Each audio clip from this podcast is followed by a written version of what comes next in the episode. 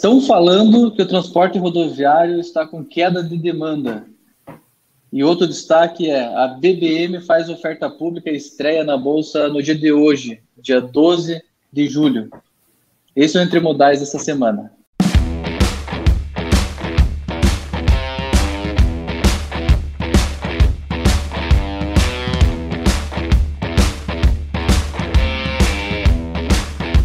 Hoje a gente está num time maior aqui. Sou eu, Leopoldo, que, que já me conhecem, o Maurício, que estava aqui na, na, gravação passada, o, o, Maurício é diretor de tecnologia da KMM, o Gustavo é um dos nossos heads de tecnologia, responsável por alguns produtos especiais dentro do nosso portfólio, e o Leonardo, que é responsável pela área de operação e, e relacionamento. A primeira notícia que eu trouxe aqui é, na edição dessa semana é lá, regras de pesagem de caminhões geram polêmica. Nova regra já em vigor adotada pelo governo federal é, ordena que caminhões com, com o PBT até 50 toneladas não precisam mais se submeter à pesagem por eixos nas rodovias federais, enquanto os com capacidade maior é, continuam sendo pesados, mas eles podem extrapolar até 12,5 sem serem autuados. Isso gera polêmica porque é, uns vão gostar aí das reclamações que sempre tem em relação às autuações das pesagens, dos transportadores, enfim. Agora, as concessionárias, elas estão achando isso ruim porque pode afetar a segurança, pode afetar os investimentos dela. O que, que vocês acham disso daí? Então, é, eu creio que isso, essa mudança vai ser bem representativa em várias, várias etapas do transporte, tá? Desde o autônomo até o transportador e as concessionárias também, e a segurança das outras pessoas, inclusive, que estão nas estradas. A pesagem por eixo, né, que ela continua é, com aquela limitação dos 50 toneladas, é, se enquadram aqui bitrens e rodotrens, né, para ficar, as carretas para baixo não vão precisar mais passar pela, pela pesagem do, do eixo, e isso está muito direcionado também à questão da, da, carga em movimento, que ela se movimenta durante a, a viagem, né? É, eu, como pessoa, eu não sou motorista de caminhão, claro, é, creio que isso vai impactar bastante na segurança, porque o, o, peso do caminhão ele já é organizado e já é calculado com essa segurança, é muito baseado na, na, na questão da, da rodovia, do asfalto, com a questão da segurança das outras pessoas que estão na rodagem. Então, é, eu vejo com bons olhos no lado do transporte, mas no lado de pessoa física que está concorrendo com os transportadores, é, não vejo muita segurança nessa, nessa lei. Eu só queria complementar, eu acho, achei legal, eu, acho, eu gostei, pessoalmente eu gostei da lei, só que me preocupa é que essa mudança muito frequente que acontece no Brasil é o que aumenta o chamado custo Brasil aí, Os caras de fora, eles acabam ficando com medo porque é, as coisas como funcionam hoje no Brasil, nada garante que elas serão as mesmas regras daqui a seis meses, né? Então isso acaba é, atrapalhando um pouquinho nossa imagem lá fora, esse muda-muda de, de, regras aí. É, atrapalha o planejamento, né? Às vezes você estrutura a operação para atuar de um jeito, daí tem que mudar porque mudou a regra do jogo, daqui a pouco muda de novo, então isso vai, vai complicando. É, eu particularmente também acho que foi um pouco precipitado, né? Apesar dali a reportagem mencionar alguns estudos, né, dizendo que esse aumento aí por eixo não afetaria muito o desgaste do asfalto, né? Eu acho que esse é só um dos pontos que a gente tem que olhar. Como o Leonardo mencionou ali, é, a sobrecarga de peso aí pode ter vários outros impactos, principalmente na segurança, né? Com uh, a mais, a, mais arriscado se torna o transporte com esse sobrepeso, e às vezes pode ser uma economia que precisa ser colocada na balança, né? Às vezes você está economizando, você acha que está economizando, mas no final do dia a manutenção do, do, dos pneus, do eixo, dos rolamentos podem ser impactadas aí pelo excesso de peso. Né? Então você vê que essa notícia divide opiniões. Vamos ver o que, que a galera, o que, o nosso público acha disso. É, a segunda notícia que tem aqui é a BBM Logística, a BBML3, fixa o preço por ação no IPO nessa quarta-feira, quarta-feira passada. A ideia, a notícia diz que hoje, segunda-feira, dia 12 de julho, a BBM estreia com a emissão de, de, de ações e que tem como, como uma, uma, uma, oferta primária que vai trazer 880 milhões de reais para o caixa da empresa e na oferta, oferta secundária, né, o cash out, uma parte de saída do grupo Stratos e de um sócio pessoa física. Eu não consegui identificar, até pesquisei um pouco, se o grupo Stratos sai inteiro e se esse, se esse investidor é, pessoa física sai inteiro também. Mas o fato é que eles, a oferta secundária é para um pouco de exit deles. E dessa notícia que eu tenho para comentar é que é, a KMM, aqui a nossa empresa tem uma história muito legal com a BBM. É, é, de longa data e para nós é motivo de orgulho estar tá vendo esse, esse momento, esse evento aí da, da BPM. É sinal de maturidade aí para a economia do Brasil. Tá?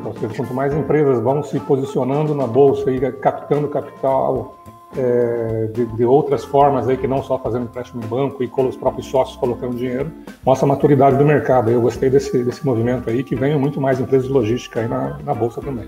Principalmente, é, principalmente em razão da, novamente, empresa de logística, né, como você falou, Maurício.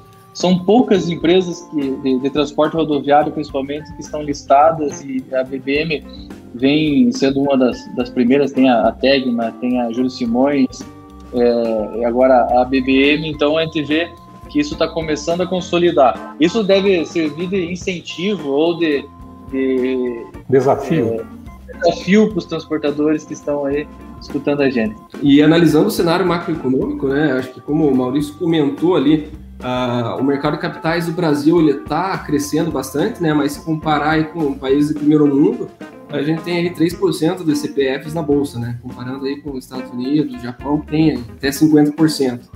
E, então esse movimento da BBM ele vem trazer mais opções, né, para que a gente fortaleça esse mercado de capitais e as nossas empresas tenham acesso cada vez maior aí ó, a recursos para expansão, né?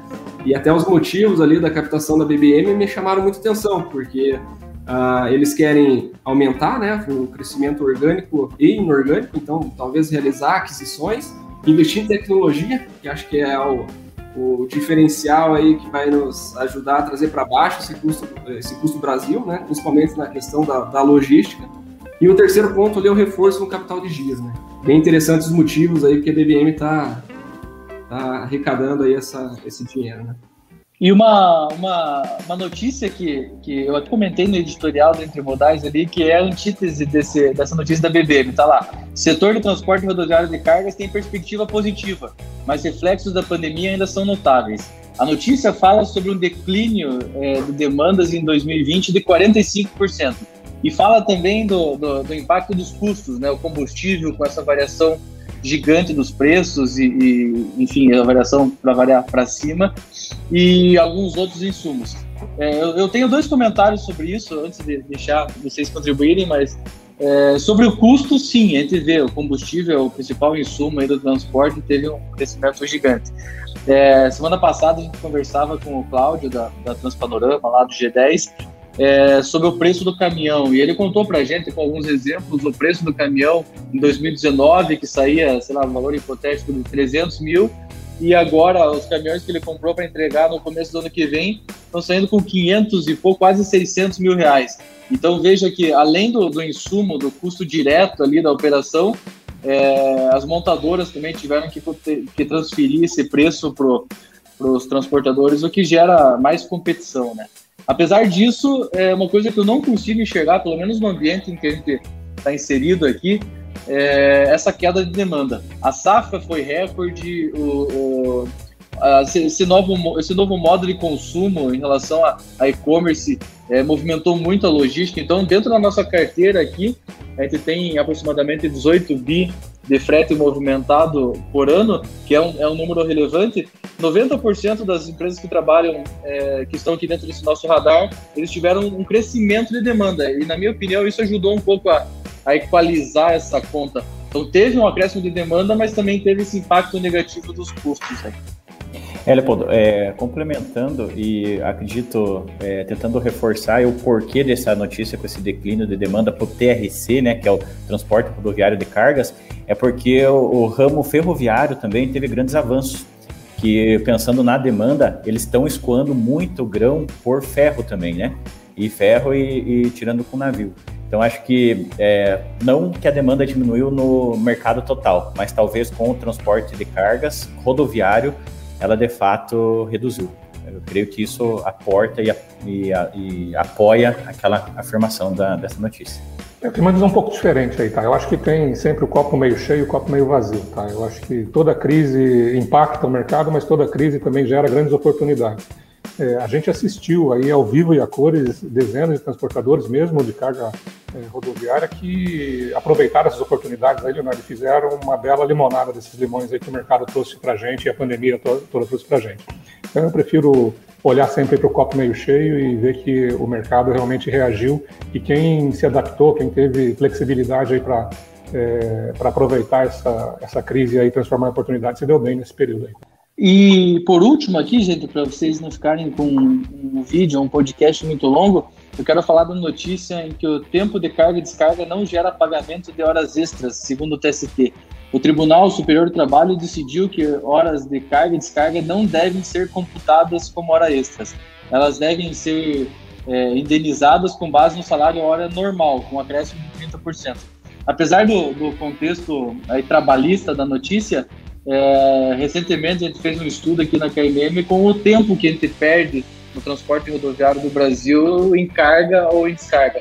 A gente vê uma ineficiência gigante aqui nos mais diversos segmentos. Então, não tem aquele segmento que é mais performático ou outro. A gente vê ineficiência é, tanto no bens de consumo, quanto no agro, quanto no, enfim, no, no varejo, tudo aquilo que a gente está é, envolvido, a gente está vendo esse problema e isso toma boa parte do tempo do caminhão. Então, o caminhão ele foi feito para rodar, ele gera dinheiro rodando.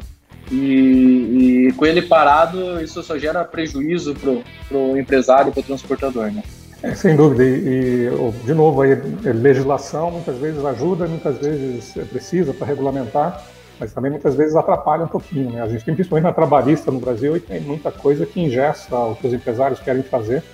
E, e esse, esse, é um exemplo claro aí, tá? Se o setor inteiro aplicar as energias e reduzir o tempo parado, resolve o problema. Não precisa ficar discutindo se vai pagar de um jeito ou de outro jeito. Gente. Isso é menos relevante do que por que os caminhões estão parados lá tanto tempo. Né? Concordo, Maurício. Acho que a, aqui não é a solução, né? É a solução do problema geral da cadeia. E sim uma motivação para que, de fato, é, o, problema seja resolvido. Hoje, a, a, agregando o que o Leopoldo falou, acessem lá lógico.kmm.com.br a informação que ele falou, 77%... Olha o Leonardo fazendo, Leonardo fazendo jabá aí, cara. Leonardo fazer jabá. ah, foi mal. É, mas 77% do tempo em viagem fica parado, né? Então, é, ou carga, descarga, ou fazendo contra, ou contraturno, né?